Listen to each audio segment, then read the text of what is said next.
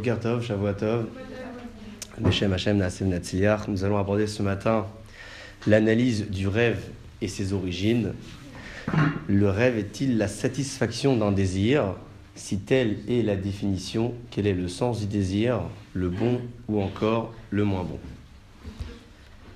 Pour commencer cette analyse, je m'arrêterai dans un premier temps sur l'une des plus grandes facultés de l'homme qui s'appelle la faculté intellectuelle, celle qui permet à l'homme de réfléchir et ensuite d'agir.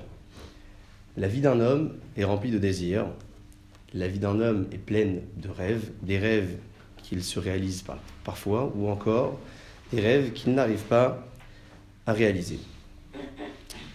Avant de pouvoir agir, un homme désire. Il désire quelque chose. Il a une ambition, par exemple, il souhaite devenir, il souhaite obtenir, il souhaite avoir, il a un désir. Ce désir, il va ensuite le diriger vers son intellect, et ensuite l'intellect va faire le tri. Soit l'intellect, donc le cerveau de la personne, va rediriger ce désir vers le corps de la personne, donc agit, fait, réalise. Soit l'intellect va au contraire ne pas diriger ce désir vers le corps de la personne, mais il va plutôt l'en dissuader. Ce désir est mauvais, ce désir risque de t'entraîner beaucoup de dégâts ou en tout cas de, mauvaises, euh, de mauvais présages ou de mauvaises situations, donc évite de le faire. Donc ça commence par un désir et ensuite ça finit par devenir quelque chose de réel ou ça reste quelque chose de totalement irréel. Tout dépend de la conception que l'on se fait d'un désir et surtout tout dépend de la personne en question qui va ensuite réfléchir ou non avant de pouvoir agir ou ne pas agir. Akadosh Baruch a donné à l'homme deux grandes phases, deux états dans la vie. Appelons ça des états. Le premier état, c'est l'état de conscience. Le deuxième, c'est l'état d'inconscience. Comment définir la conscience et comment définir l'inconscience? Ce n'est pas de la philo, c'est quelque chose d'assez simple. C'est très très très simple. Je sais que la philo fait peur, mais c'est totalement simple. La conscience, c'est l'état dans lequel nous sommes. Nous voyons quelque chose, nous assistons à un événement, nous sommes totalement conscients, conscientes, donc nous sommes éveillés. Ça, c'est l'état de conscience. L'état d'inconscience, c'est par exemple l'état du sommeil. Je dors, il se passe certaines choses, je suis inconscient.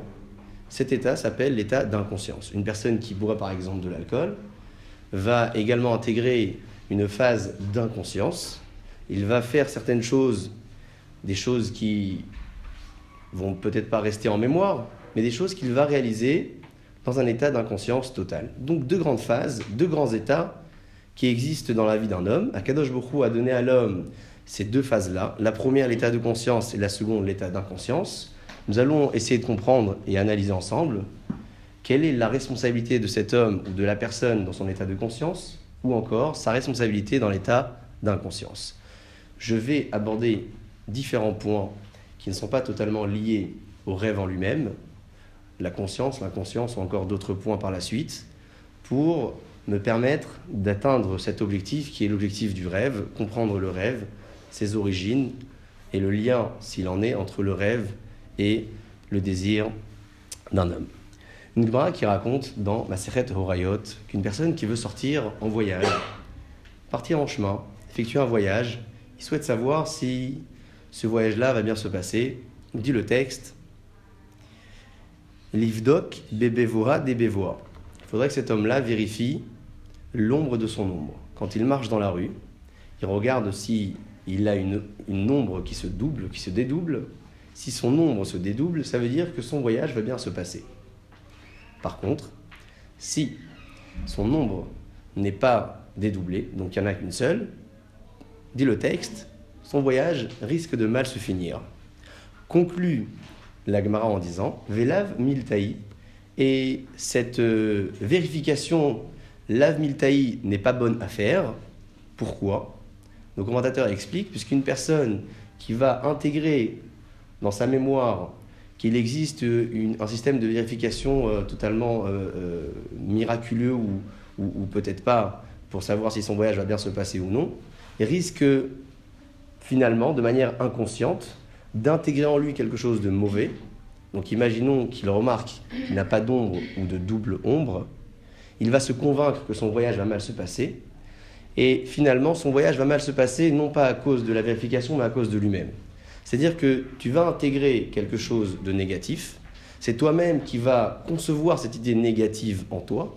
Et cette idée négative va produire chez toi quelque chose de mauvais.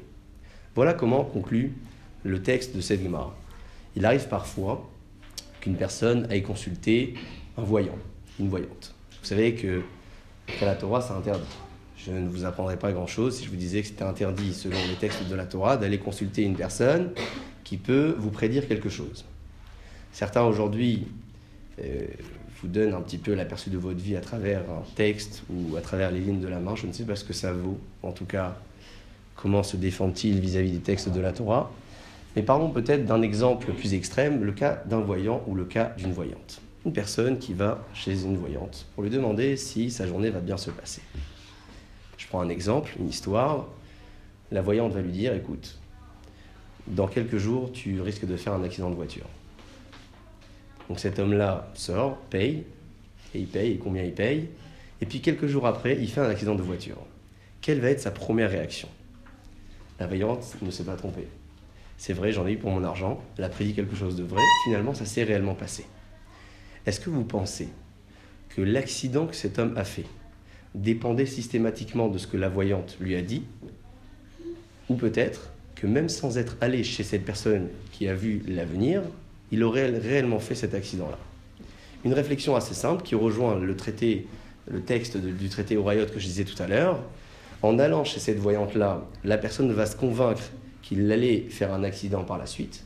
Donc les premiers réflexes qu'un homme doit avoir dans des moments difficiles quand il conduit une voiture, il ne les aura pas, puisqu'il se rappellera systématiquement de ce que la voyante lui disait, tu vas faire un accident.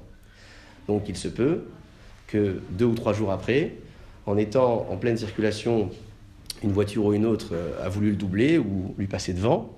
Le réflexe qu'il aurait dû avoir de tourner le volant, passer à droite ou à gauche ou de freiner, il ne l'aura pas. Pourquoi? Puisque dans sa mémoire, il s'est convaincu qu'il doit faire un accident. Pourquoi s'est-il convaincu qu'il allait faire cet accident?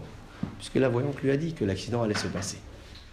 Il est fort possible que sans être allé chez cette personne-là, l'accident n'aurait jamais eu lieu. Personne ne peut être à la place de Dieu pour savoir si l'avenir est constitué de choses bonnes ou mauvaises. Akadosh Baruch donnait la parole au prophète qui savait prédire ou en tout cas annoncer quelque chose. Si Akadosh Baruch décidait que le peuple devait être au courant de cet événement, en dehors de cela, aucune personne ne peut prédire l'avenir.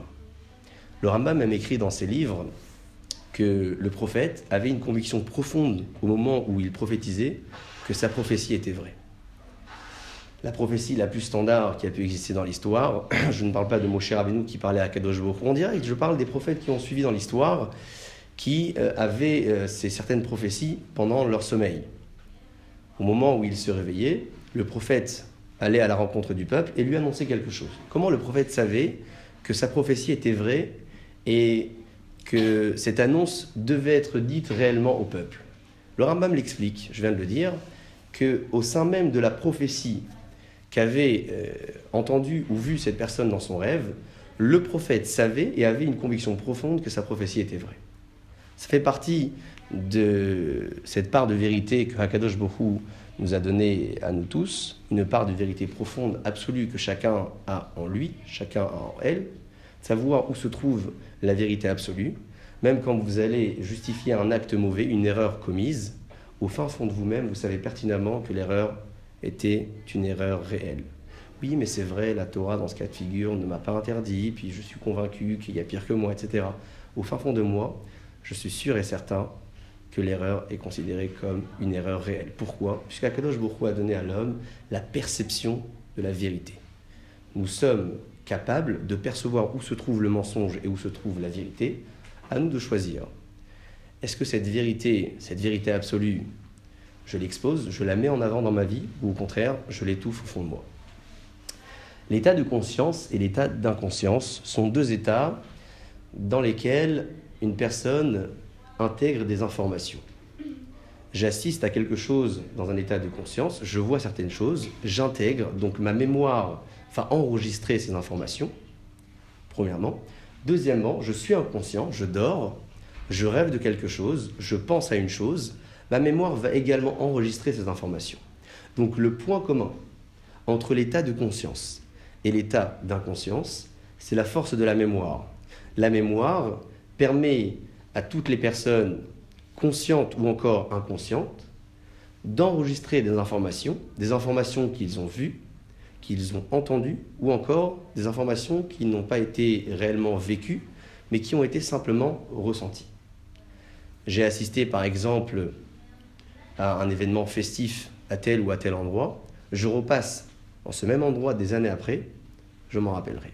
Ici, à cet endroit-là, une chose m'a marqué, je m'en rappelle. Je ne me rappelle peut-être pas de tous les détails, peut-être pas de toutes les personnes qui étaient autour de moi, mais il y a une chose qui m'avait marqué, puis je l'ai intégrée, je l'ai enregistrée, des années après, je m'en rappellerai.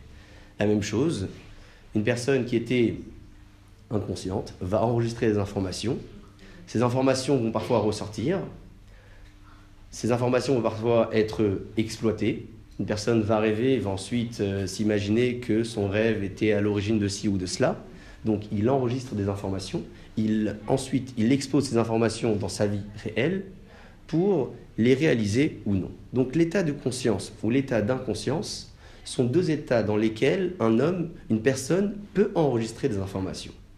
Akadosh Borou donne à chacune de ces créatures la possibilité d'enregistrer, la possibilité d'intégrer une chose réelle ou totalement irréelle, à nous de savoir faire le tri, exploiter ou non ce qui est bon ou ce qui l'est un peu moins, pour avancer et grandir dans la vie.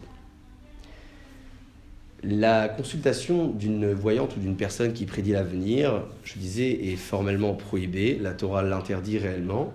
Le fait de connaître l'avenir n'a pas été donné à l'homme. Akadosh Borou n'a volontairement pas choisi de donner à l'homme la perception de l'avenir, puisqu'un homme est censé remplir une mission sur Terre qu'il ne connaît pas réellement. Nous n'avons pas les détails de la mission dans laquelle nous sommes. Akadosh Borou ne donne pas les détails à toutes les personnes de la mission dans laquelle ils se trouvent. Elle se trouve pour la simple et bonne raison qu'à partir du moment où la personne connaît sa mission véritablement, il risque de passer outre les interdictions ou encore mitzvot de la Torah qui ne concerneraient pas directement la mission dans laquelle il se trouve. Je dois remplir cette mission. Je sais que toutes les mitzvot qui n'ont pas de rapport avec la mission dans laquelle je suis ne me concernent pas.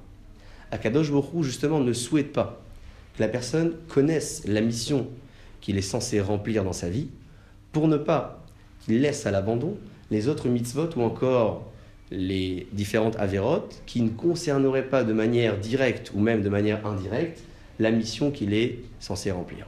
En parlant de mission, j'ouvre une petite parenthèse, il y a un maral très intéressant qui écrit que parfois une personne prie de manière acharnée pour obtenir quelque chose. On l'a tous fait un jour ou un autre, on prie à Kadosh Bohu. Premier exemple qui vous passe par l'esprit, je prie d'avoir de... des bonnes notes? Bon, les garçons auraient dit autrement. La santé, bons enfants. La parnassa, c'est le plus classique, d'accord? Aujourd'hui, il y a des grandes ségoulottes. Je prie à Kadosh Bohu, donne-moi le million. Je voudrais bien gagner au loto. Alors la personne s'acharne, il insiste et il prie, et encore il prie, il fait des ségoulottes et encore des ségoulottes. Et puis il remarque qu'Akadosh Baruch n'a pas spécialement exaucé sa prière. La prière est exaucée, peut-être pas pour moi, mais pour quelqu'un d'autre. Pourquoi Akadosh Baruch ne m'a pas donné le mérite, la possibilité d'obtenir ce que je lui ai demandé? Il dit le Maharal qu'il se peut qu'une personne qui s'acharne pour obtenir quelque chose que Hakadosh Baruch ne lui a pas donné, finira justement par être exaucé. Mais comment? Être exaucé pour être dirigé vers une autre mission une mission de vie totalement nouvelle dans laquelle ces moyens matériels lui seront nécessaires. Donc Akadosh Bukhu n'a pas décidé uniquement de diriger l'homme vers une seule et unique mission. Akadosh Bukhu lui donne une mission sur terre. Si tu es capable de la remplir en prenant sur toi d'exploiter tous les moyens matériels ou spirituels ou intellectuels que Akadosh Bukhu t'a donné, tu remplis ta mission convenablement. Si tu t'acharnes pour obtenir une chose que Dieu ne t'a pas donnée, il se peut que tu sois dirigé vers une autre mission dans laquelle ces autres moyens matériels, intellectuels ou spirituels te seront nécessaires. Et là, Kadosh Baruch exaucera ta prière. Mais qui dit que la mission seconde sera plus facile que la première? Personne ne peut le savoir. Voilà ce que dit le Maral, c'est un peu profond, c'est un texte de Maral.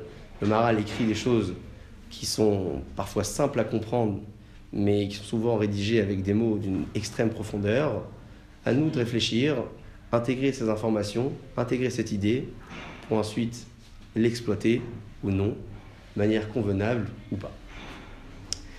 La responsabilité que l'on a dans tous ces états de conscience ou d'inconscience relève d'une extrême, extrême, extrême eh, difficulté, puisque quand une personne est consciente, il a toujours cette petite euh, voix, ce sixième sens en lui qui lui dit tu n'es pas responsable. La personne qui est encore inconsciente n'a pas besoin de ce sixième sens pour ne pas se sentir responsable, il se dit simplement je suis inconscient.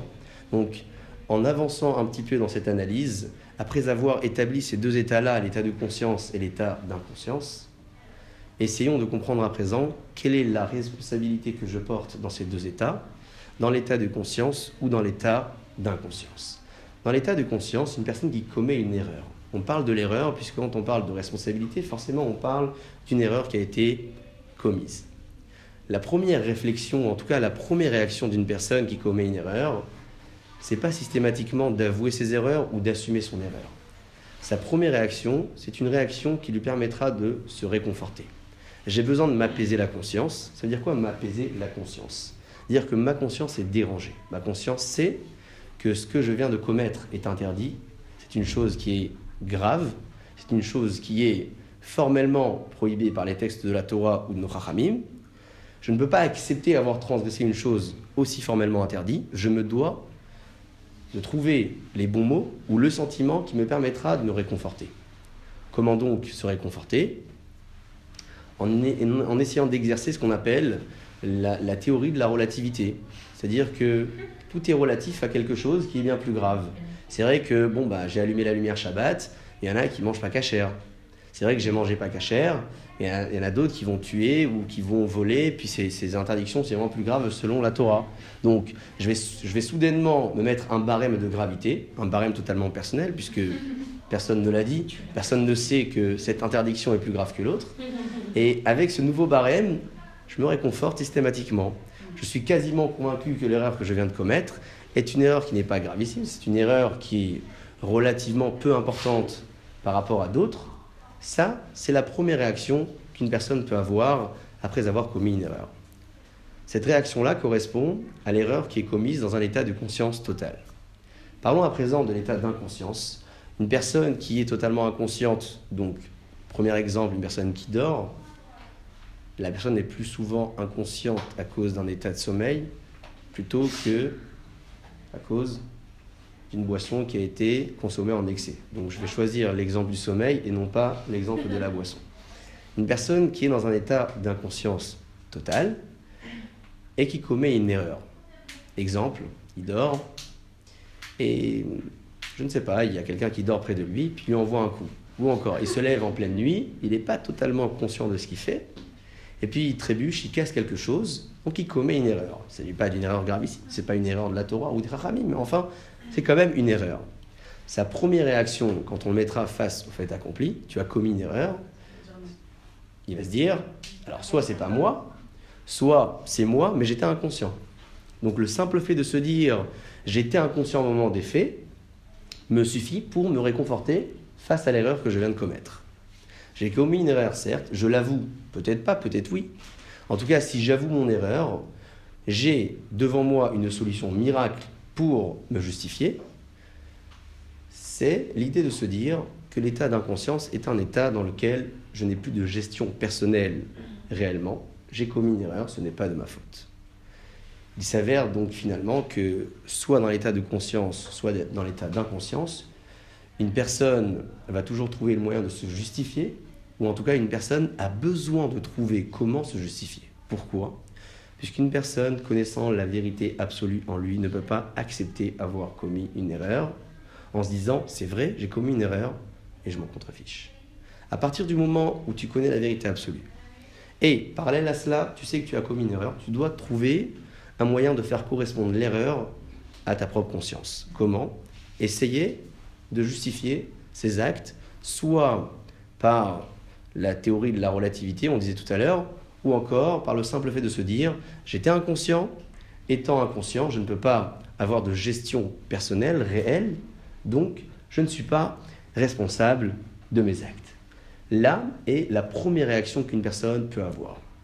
La seconde réaction, et là on parle d'un idéal absolu, toujours en différenciant l'état de conscience et l'état d'inconscience. Dans l'état de conscience, une personne qui commet une erreur, donc dans un premier temps avoue son erreur, on le met face au fait accompli, tu as commis une erreur, c'est grave.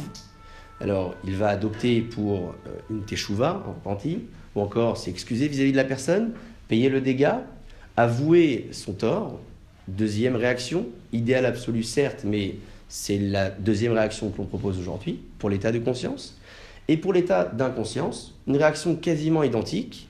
À partir du moment où la personne avoue son erreur et se trouve face au fait, tu as commis une erreur, c'est toi, tu es convaincu que c'est toi, on te convainc que c'est toi, on te montre une vidéo que c'est toi qui viens de transgresser ou d'enfreindre cette interdiction, ou en tout cas de causer ce dommage à l'instant où tu étais inconscient, tu avoues ton erreur, et puis tu acceptes de payer, tu acceptes de t'excuser, tu acceptes justement de dire à la personne qui se trouve face à toi, envers qui tu as commis cette erreur, que l'erreur venait de ta part.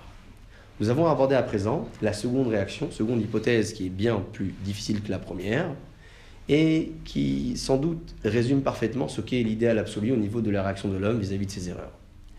Quand un homme a le choix de réagir comme la première hypothèse ou encore comme la seconde hypothèse, les deux réactions que je viens de proposer, il va systématiquement se diriger vers la première plus que vers la deuxième. Pourquoi?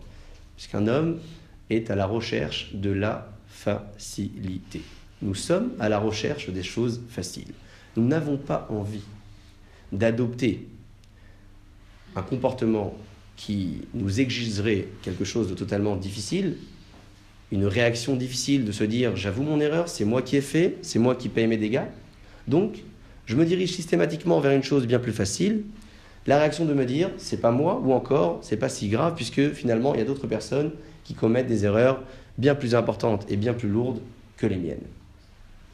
Une fois que l'état de conscience et l'état d'inconscience ont été abordés, les réactions d'une personne consciente ou les réactions d'une personne inconsciente également, revenons à l'idée première que je citais tout à l'heure, la force de la mémoire. La mémoire d'une personne intègre des informations, enregistre des informations, des informations qui proviennent d'un événement auquel il vient d'assister. Donc j'assiste à quelque chose, je vois certaines choses, j'intègre, j'enregistre. Ça, c'est pour l'état de conscience. Pour l'état d'inconscience, la même chose. Je rêve de quelque chose, je pense à une chose, ou en tout cas dans un état euh, de sommeil profond, je rêve, j'imagine quelque chose. Au petit matin, j'ai intégré des informations, ma mémoire a enregistré certaines informations à la seule différence de l'état de conscience. Dans l'état d'inconscience, ces informations ne vont parfois rester, vont simplement rester en mémoire et parfois pas ressortir dans ma vie réelle. Dans l'état de conscience, ces informations sont là, je les intègre, je m'en rappelle systématiquement.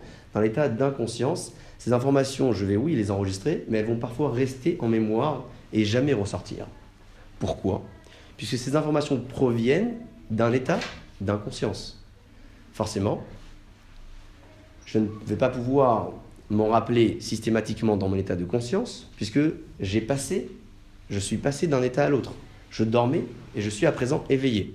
J'ai rêvé, je dormais, maintenant je me suis réveillé. Donc en me réveillant, je ne vais pas me rappeler systématiquement de mon rêve. Donc je reprends. À la différence de l'état de conscience où un homme qui intègre des informations va systématiquement s'en rappeler même dans l'instant présent, peut-être pas sur le long terme, dans l'état d'inconscience, les informations que j'enregistre ne vont pas systématiquement ressortir. Peut-être oui, peut-être non. Ça peut revenir avec le temps.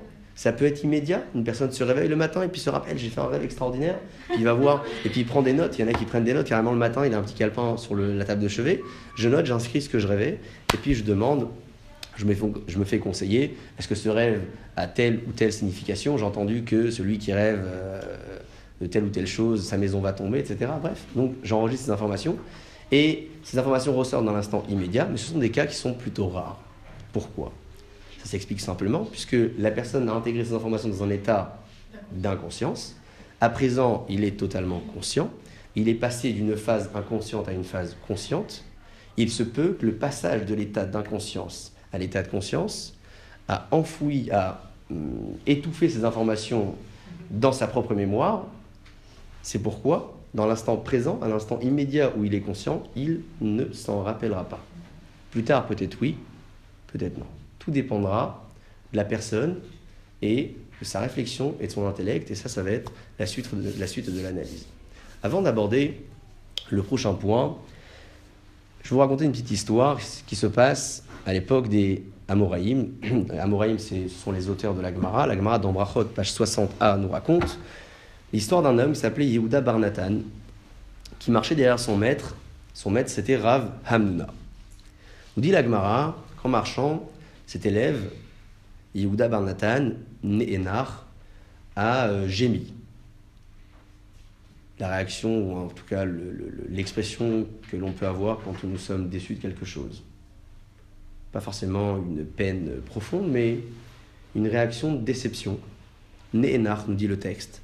À Marlowe, le maître lui dit Pourquoi tu attires vers toi des épreuves, des difficultés à cause de l'expression que tu viens d'émettre. L'élève a simplement gémi, nous dit le texte, et le maître va relever cette petite expression comme étant celle qui sera à l'origine des épreuves qui vont suivre dans la vie de cet homme. Et le texte conclut par un pasouk qui nous dit qui parad pachati vayetani va gorti yavoli. Un pasouk duquel le maître tire référence qu'une personne qui adopte un comportement négatif dans sa vie s'attire systématiquement des choses négatives ou des choses mauvaises. On parle d'épreuves, on peut parler de simples difficultés. Une simple difficulté reste une difficulté. La petite expression qu'avait cet élève à ce moment-là lui a entraîné, selon le maître, Ravamuna, des difficultés dans sa vie. Comment ça fonctionne réellement le simple fait d'avoir gémi, le simple fait de s'être plaint, ou en tout cas de s'être mis en colère, d'avoir une certaine déception vis-à-vis d'une chose que je viens de, de, voir, à laquelle je viens d'assister, entraîne systématiquement une épreuve, une difficulté dans ma vie. Comment ça fonctionne? Prenons un exemple, un exemple assez simple. Une personne qui doit entrer dans une salle d'examen. Ça vous est déjà arrivé? Mm-hmm. Moi, une fois. Il entre dans cette salle d'examen, il est prêt, il va passer une épreuve de mathématiques, une épreuve de français ou autre. Il a révisé ses textes. Il a révisé donc le sujet. Il arrive sur place. Avant d'entrer dans cette salle, l'un de ses amis ou l'une de ses connaissances lui dit Écoute bien, l'épreuve que tu vas passer aujourd'hui est une épreuve qui est extrêmement difficile. Je doute de tes capacités. Je me demande si tu vas réussir. J'ai un peu l'impression que cette euh, épreuve, tu ne pourras pas la réussir et la surmonter. Premier conseil, première suggestion. Prenons un exemple parallèle où là, cette même personne qui entre dans cette salle d'examen rencontre l'un de ses amis ou l'une de ses connaissances qui vient lui dire à l'oreille, tu es un gagnant, tu vas réussir, cette épreuve n'est pas si difficile, tu as les capacités pour pouvoir surmonter la difficulté de l'épreuve. Et là, ces deux personnes-là vont entrer dans la salle d'examen. Est-ce que vous pensez que l'une de ces deux réussira un peu mieux ou pas? Vous avez le même niveau de difficulté, vous avez le même type d'épreuve, le même contexte, les mêmes capacités intellectuelles. Dans l'un de ces cas de figure, vous avez été poussé à l'échec, dans le second, vous avez été poussé à la réussite qu'est-ce qui a fait que l'un des deux, ou l'une de ces deux personnes, ou encore vous-même, dans deux contextes différents, les deux contextes que je viens de citer, dans l'un, vous allez réussir, et dans l'autre, un peu moins, voire pas du tout. Qu'est-ce qui se passe? La pensée positive. La pensée positive. Alors. C'est l'esprit en fait. C'est quand on met quelqu'un dans un esprit négatif, il va forcément d'un côté se dire peut-être que je vais pas réussir. Donc, je suis soit optimiste, soit je rentre pessimiste. À partir du moment où la personne entend certaines choses mauvaises ou entend certaines choses qui sont bonnes, elle se sent poussée en avant, soit en avant vers le bon, soit en avant vers ce qui est moins bon. Il s'agit d'une simple expression, il s'agit d'un simple conseil, d'une simple suggestion qui peut changer la finalité, le résultat la situation dans laquelle je vais entrer à présent.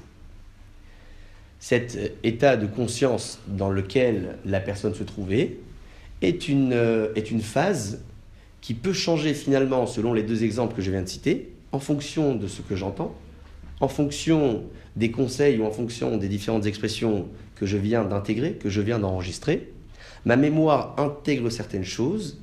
Au moment des faits, ma mémoire va faire ressurgir ces informations. Si les informations sont bonnes, je vais réussir. Si les informations sont mauvaises, je risque d'échouer.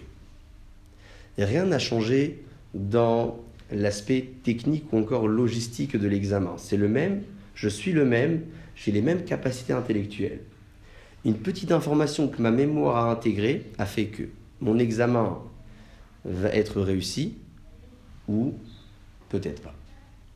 La chashiva, la c'est l'importance que je donne à la chose, dépend surtout des informations que j'enregistre dans ma mémoire. Il se peut que pour une personne, cet objet est une valeur extrêmement élevée. C'est un objet de famille, c'est un cadeau, c'est un héritage, c'est sentimental, c'est ça reste un petit objet qui, a priori, n'a pas suffisamment de valeur sur le marché. Alors que pour l'autre, cet objet effectivement un objet sans valeur, un objet que tu trouves un petit peu partout sur les étalages. Cet objet n'a pas spécialement de valeur. Où se trouve la différence entre l'importance que l'un donne à l'objet et que l'autre ne donne pas à cet objet-là? Cette différence provient des informations que la personne a enregistrées dans sa propre mémoire. Pour l'un, c'était un cadeau un héritage, un bijou de valeur qui ne valait pas grand-chose, mais sentimentalement, il avait de la valeur. Pour l'autre, qui n'avait pas spécialement reçu cet objet en tant que cadeau, héritage, souvenir, sentimental, cet objet n'a pas de valeur. Vous avez devant vous le même objet, les mêmes caractéristiques, le même euh, coût en tout cas sur le marché. La seule différence qui fait que cet objet est un objet de valeur ou non provient de la mémoire de la personne. Il ne s'agit pas de choses qui dépendent de la conscience ou de l'inconscience. Il s'agit simplement d'une information que j'ai intégrée dans ma mémoire. J'ai pu l'intégrer en étant conscient ou peut-être en étant inconscient. En étant conscient, on m'a donné un cadeau. En étant inconscient, j'ai rêvé d'une personne qui m'était chère et qui me disait, tu sais, l'objet que tu possèdes à tel ou tel endroit, c'est un objet qui est extrêmement important. Je me réveille et je me dis, waouh, c'est extraordinaire. Donc j'étais inconscient, mais j'ai enregistré une information. Cette information va me pousser à donner de la valeur ou de l'importance à l'objet que je détiens. Un exemple supplémentaire finalement qui nous démontre combien la mémoire d'un homme est au cœur de sa gestuelle, au cœur de ce qu'il fait et surtout à l'origine de ce qu'il pense. Si tu as une pensée positive ou si tu entends une pensée positive, tu vas penser de manière positive. Si tu entends une pensée négative, tu vas penser de manière négative. Pourquoi? Tu étais un homme souriant, tu étais une personne souriante, tu avais toutes les capacités pour l'être, ou en tout cas pour continuer à l'être, tu as soudainement entendu une information négative et la vision de ta vie a totalement changé. L'optimisme ou le pessimisme, ces deux états qui poussent un homme à réussir ou peut-être parfois à échouer, dépendent uniquement de sa mémoire, dépendent des informations qu'il saura intégrer ou pas quand vous écoutez quelque chose, vous avez le choix. Soit d'accepter, soit de refuser. C'est plus facile d'accepter plutôt que de refuser. Pourquoi? Je reviens à l'idée première. Entre la difficulté et la facilité, j'ai tendance à me diriger vers la facilité. Ça ne me demande pas d'efforts spécifiques. C'est facile, j'entends quelque chose, je l'intègre. Par contre, pour refuser une information, je dois effectuer un travail personnel intérieur. Cette information est totalement négative pour moi, j'ai pas le droit de l'intégrer. Je l'intègre, je vais perdre. On me dit que tu vas échouer dans cet examen, je me dois de boucher mes oreilles.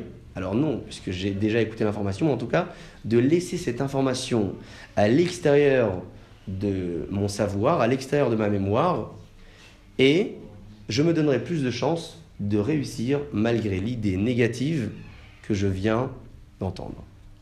Cet exercice dépend une nouvelle fois de la mémoire et du travail de mémoire que j'effectue. La mémoire enregistre certaines choses, mais pas de manière systématique. Quand une personne est consciente, il peut choisir. Il a le droit de choisir s'il veut enregistrer l'information ou non. Quand une personne est totalement inconsciente, il se peut qu'il enregistre certaines choses alors qu'il n'avait pas souhaité, ou en tout cas, si cet homme-là était oui conscient, il n'aurait certainement pas souhaité les enregistrer. Une différence entre l'état de conscience et l'état de l'inconscience. Dans l'état de conscience, j'ai le droit, la possibilité de choisir si je veux intégrer ou enregistrer cette information ou non. Dans l'état d'inconscience, je n'ai pas spécialement le choix, je rêve de quelque chose, je l'enregistre malgré moi, et puis un jour ou un autre, elle ressort ou non. Dans la vie de tous les jours, une personne a des ambitions. Il a des ambitions de grandir, de devenir quelqu'un, de devenir meilleur. Je suis ce que je suis aujourd'hui, j'espère être un homme meilleur demain. Si je n'ai pas d'aspiration de grandir, je ne veux pas grandir, je veux rester celui que je suis aujourd'hui, pourquoi espérer le demain? J'espère vivre le jour du lendemain, parce que ce lendemain doit être meilleur pour moi, doit être un jour dans lequel je serai meilleur. Un homme a des ambitions. Un homme a besoin d'avoir des ambitions. Pourquoi? Parce qu'un homme ne peut pas rester à la même place, ne peut pas stagner dans sa vie. Sa mémoire a intégré certaines choses. Son savoir ne peut pas être maintenu, en tout cas ne peut pas perdurer dans le temps, si ce savoir-là n'est pas exploité. Pour exploiter le savoir, il doit avoir des ambitions. Une personne qui veut exploiter un savoir, une connaissance, une idée qu'il a intégrée, il se doit d'avoir des ambitions. Quelles sont les ambitions d'une personne? Une personne qui a fait des études. Il a enregistré certaines choses. Il va ensuite exploiter ses idées pour devenir un grand homme dans euh, telle ou telle branche professionnelle. Et ensuite, grandir, ouvrir une société, avoir des employés, etc. etc. La même chose dans la vie sociale. Une personne qui sait travailler pour devenir quelqu'un de bien, travaille par exemple sur sa colère, un homme qui était très coléreux et qui, avec le temps, réussit à devenir quelqu'un de bien plus serein, s'il n'exploite pas ce travail personnel sur le long terme, eh bien ce travail va s'estomper ou se perdre avec le temps. Qu'est-ce qui fait qu'un homme peut entretenir un savoir? L'ambition. J'ai une ambition de devenir meilleur, je veux devenir quelqu'un de différent, je veux grandir, ces ambitions-là vont me permettre d'entretenir mon savoir. À partir de où une ambition peut se créer? L'ambition, elle se crée à partir d'un rêve. Je rêve d'être, d'obtenir, d'avoir, de pouvoir. Je rêve de quelque chose que je n'ai pas aujourd'hui. Aujourd'hui, je suis dans un monde totalement réel, je vis ce que je vois, le rêve, quant à lui, c'est une phase dans laquelle un homme va intégrer ce qu'on appelle un monde totalement imaginaire. Il rêve de devenir euh, quelqu'un de très élevé, de très honoré, de très important, une personne cultivée, une personne appréciée. Ce rêve s'appelle, dans un terme un peu plus précis, l'ambition. J'ai une ambition. Pour constituer mon ambition, je me dois de rêver. Je rêve de quelque chose, je vais ensuite essayer de mettre toutes les chances de mon côté pour que ce rêve devienne une réalité, ou peut-être, étant donné que le rêve qui fait partie de moi me paraît tellement compliqué, je vais choisir plutôt de l'intégrer ou de l'enregistrer dans ma mémoire et le garder comme la petite case irréelle ou imaginaire de ma faculté intellectuelle. Pourquoi choisir de réaliser son rêve ou non Le rêve est parfois difficile. Le rêve est parfois, en tout cas, plus difficile que la vie réelle dans laquelle je suis. Forcément, ça me demande des efforts. Donc, si je choisis d'emprunter un chemin facile, je vais peut-être choisir de garder ce rêve dans mes informations. Je vais le garder dans le petit monde imaginaire qui fait partie de ma mémoire. En revanche, si je suis capable d'emprunter un chemin bien plus difficile, je mettrai toutes les chances de mon côté pour que ce rêve devienne une réalité. deux hypothèses, à nouveau ça se reproduit. La première hypothèse qui paraît facile, la seconde qui paraît bien plus difficile. Je veux réaliser mon rêve ou non. Je choisis la difficulté, j'essaie de le réaliser. Je choisis la facilité, je le laisse intégrer la liste des informations qui font partie de ma mémoire, et un jour ou un autre, j'y penserai, mais jamais je ne le réaliserai. Le rêve se traduit, je disais tout à l'heure, par une réelle ambition. Mais le rêve peut également définir une chose, une phase, je dirais, qu'une personne traverse dans un état d'inconscience. Il rêve de quelque chose. Il dort, il sommeille, et au cours de son sommeil, il pense à certaines choses. Il fait des rêves. Et dans ces rêves, il traverse un monde totalement imaginaire, il traverse quelque chose qu'il n'a pas dans sa vie réellement. Rares sont les personnes qui vivent des rêves à l'identique de leur vie réelle. De manière générale, quand une personne rêve et se rappelle de son rêve, il rêve de certaines choses qu'il n'a pas dans sa vie. Il rêve de certaines choses qui ne font pas partie de son milieu réel. Donc le rêve peut se définir en deux définitions totalement différentes. La première, c'est l'ambition. J'ai une ambition, donc je rêve de quelque chose, je suis conscient, je suis présent, je rêve, j'ai une ambition. La seconde, je suis inconscient et je rêve. Je rêve donc euh, d'un monde totalement irréel, extraordinaire ou pas. Parfois les rêves sont euh, pas totalement euh, positifs. Parfois les rêves sont aussi négatifs. J'aimerais donc comprendre quelle est l'origine du rêve et si le rêve est la satisfaction d'un désir. Nous avons abordé jusqu'à présent les différentes étapes par lesquelles le rêve apprend toute sa définition. On parlait de l'état de conscience, on parlait de l'état d'inconscience, on parlait du fil conducteur qui était présent entre l'état de conscience et l'état d'inconscience, c'était la force de la mémoire. Je relève également l'importance que je donne à la chose qui fera de cette chose une chose totalement extraordinaire ou non. Et enfin, j'arrive sur la définition du rêve qui peut être une simple ambition ou une ambition tout court, ou encore qui peut être le nom d'une phase que je traverse dans un état d'inconscience. Essayons donc de comprendre à présent d'où provient le rêve. Quelle est l'origine d'un rêve. Et là, je me dirigerai vers la seconde définition du rêve, le rêve qui nous a tous animés un jour ou un autre. J'ai rêvé par exemple que mes dents vont tomber, est-ce que c'est vrai que la Gemara, nos sages, promettent ou assurent telle ou telle difficulté ou épreuve dans la vie que je ne citerai pas? Quelle est l'origine du rêve? D'où provient-il? La Gemara d'Ambrachot nous enseigne que le rêve de nos jours n'a plus spécialement de sens. Pourquoi? Parce que le rêve est le résultat d'une pensée quotidienne. Je pense, donc je rêve. Je suis aussi, mais je pense, donc je rêve. C'est les textes de l'Agma qui le disent. A priori, aujourd'hui, tous les rêves qu'une personne a sont le résultat d'une pensée la journée qui a précédé ou d'un temps passé. J'ai espéré, j'ai une ambition, j'ai rêvé, et là vous verrez qu'il y a un point commun entre la première et la deuxième définition du rêve. J'ai rêvé d'une chose totalement irréelle dans ma vie, de manière consciente. N'ayant pas pu la réaliser, je vais intégrer cette information au fond de moi et un jour dans mon sommeil, elle va ressortir et me permettre de vivre cette, cette, cette ambition-là qui était totalement réelle. Je vais la vivre de manière quasiment réelle. Pourquoi? Quand vous êtes dans un rêve, vous rêvez de quelque chose. Au moment où vous rêvez, vous ne savez pas encore que vous êtes dans un rêve vous viviez la chose. C'est uniquement après avoir été euh, réveillé, vous remarquerez que le rêve en réalité n'était simplement qu'un rêve. Mais quand vous rêvez le rêve, à l'instant même où vous êtes en train de rêver, vous êtes quasiment sûr que c'est quelque chose de réel.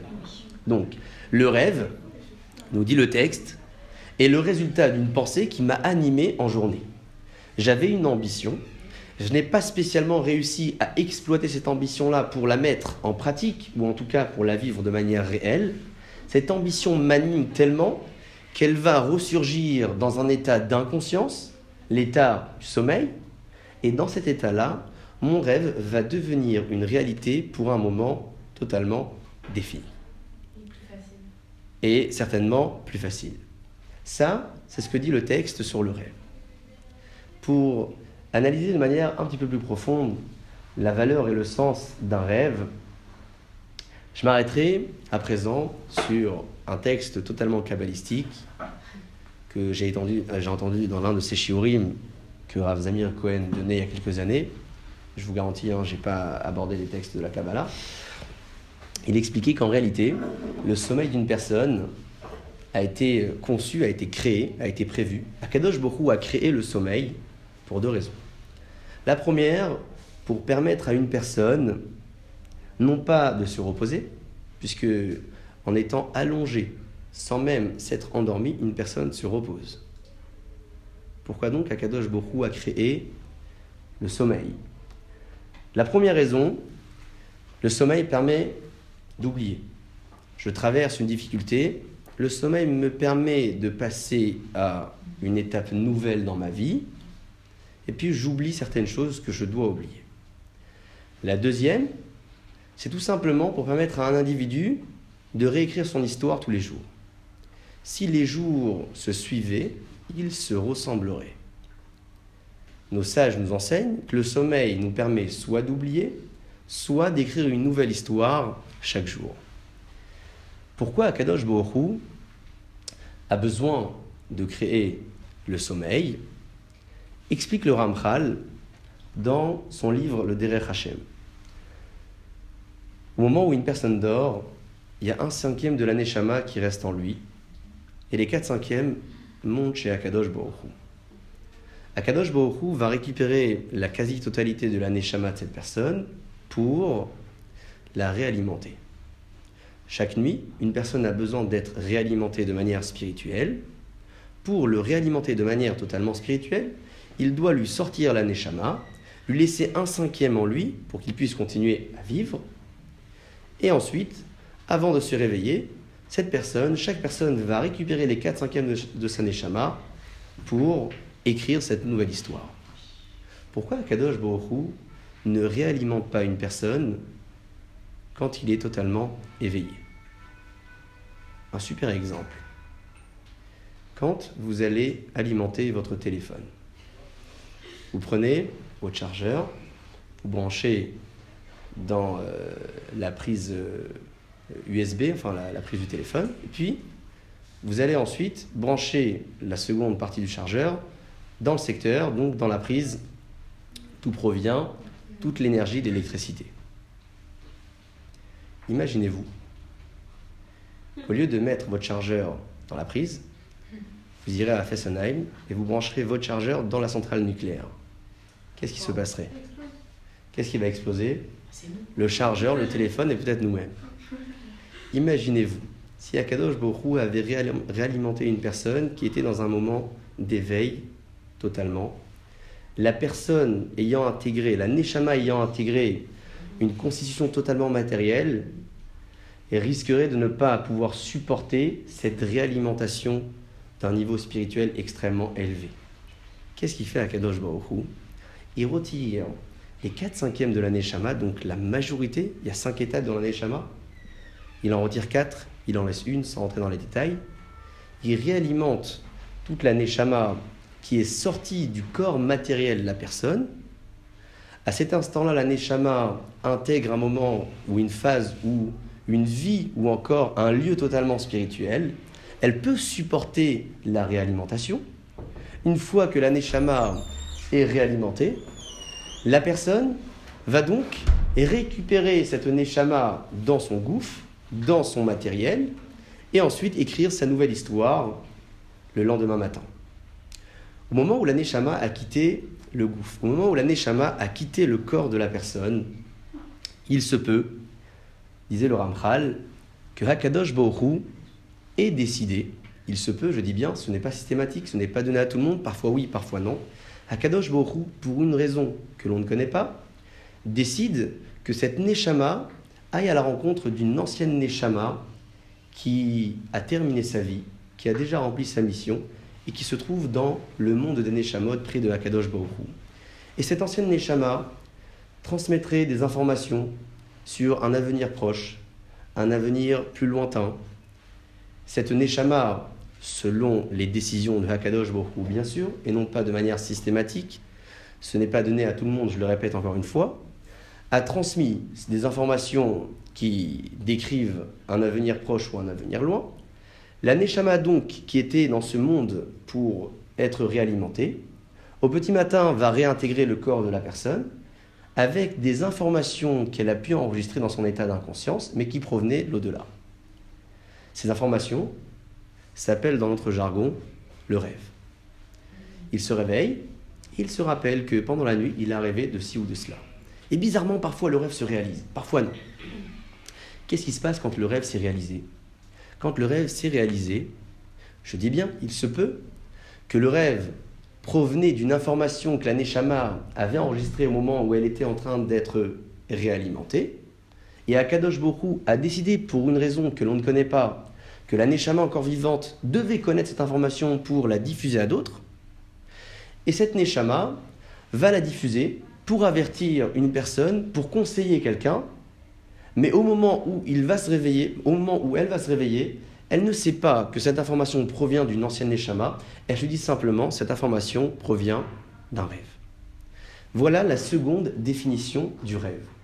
La première, c'est une simple ambition. J'ai une ambition de faire quelque chose, je n'arrive pas à atteindre mes objectifs, je rêve de cette ambition et j'intègre un monde totalement imaginaire et irréel.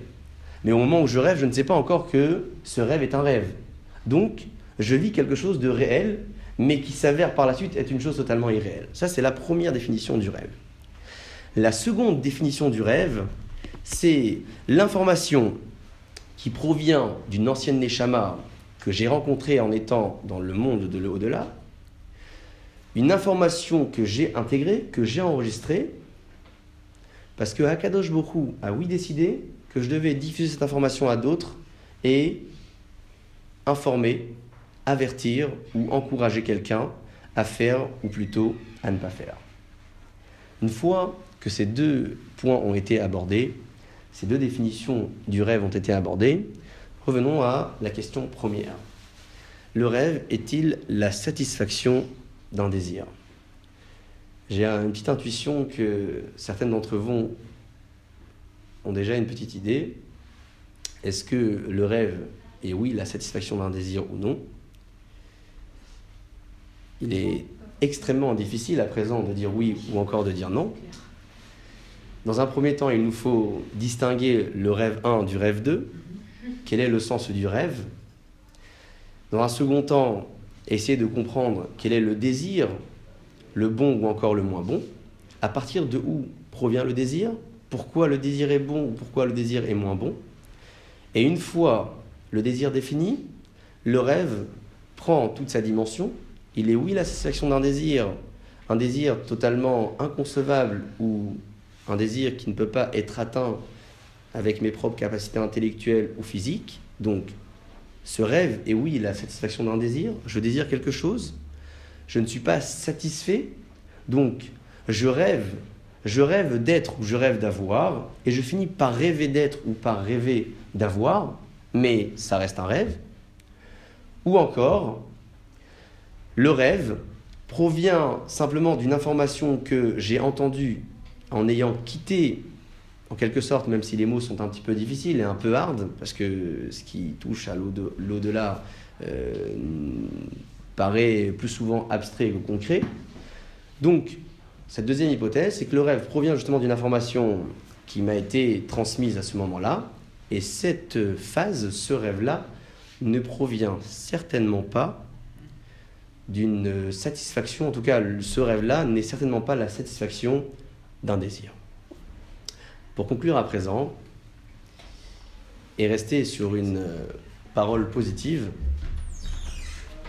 puisque notre analyse était dirigée vers l'optimisme et non pas vers le pessimisme, nous avons toutes et tous envie de garder cet état d'optimisme pour savoir comment réagir de manière positive vis-à-vis de la difficulté dans laquelle nous nous trouvons, je citerai un texte que disait Rav Moshe Cordovero, disait ce maître que même les habits d'une personne, les habits qu'il porte, peuvent influencer sur son moral.